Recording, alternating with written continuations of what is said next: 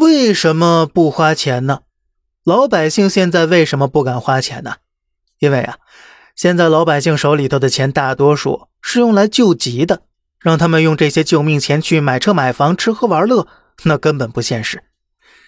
专家学者们呢，呃，频繁的提及的报复性消费和报复性买房的概念，并没有考虑充分考虑老百姓的实际困难，在就业、经济来源不稳定等多重压力下。普通民众很难有报复性消费的能力。想要扩大消费，更加应当关注的是民生，为老百姓提供更多的社会保障，改善他们的生活条件，采取切实有效的措施，提高就业率，稳定经济来源，帮助老百姓摆脱困境。这样啊，他们才能够有信心去消费，从而呢，真正促进经济的健康发展。粗略看了一下扩大消费二十条的内容。感觉呢，更像是帮助企业赚钱和拓宽销路的做法。如果是为了恢复和扩大消费，应该从消费者出发，围绕消费者的现状进行设计。国外想扩大消费内需时，一般会采用改善分配、约束工作时长、提升社会福利、直接发钱等等。欧美呢，经常直接发钱来刺激消费。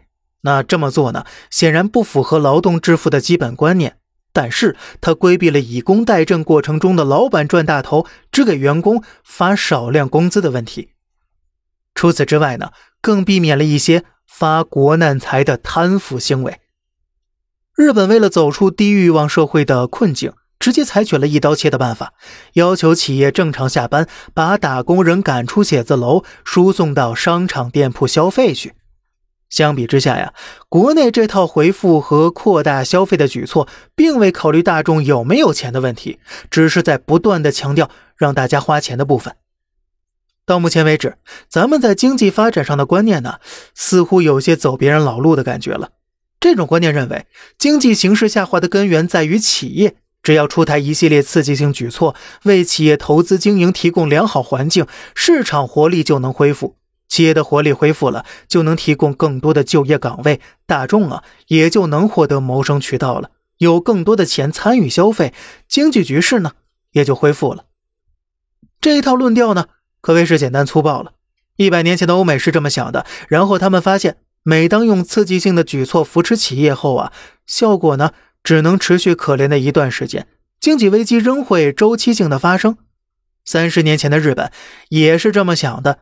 然后他们发现呢，无论采用多么刺激性的举措扶持企业，如果不改善民众的工作生活环境啊，社会也就会被民众的低欲望拖垮，陷入长期的发展停滞当中。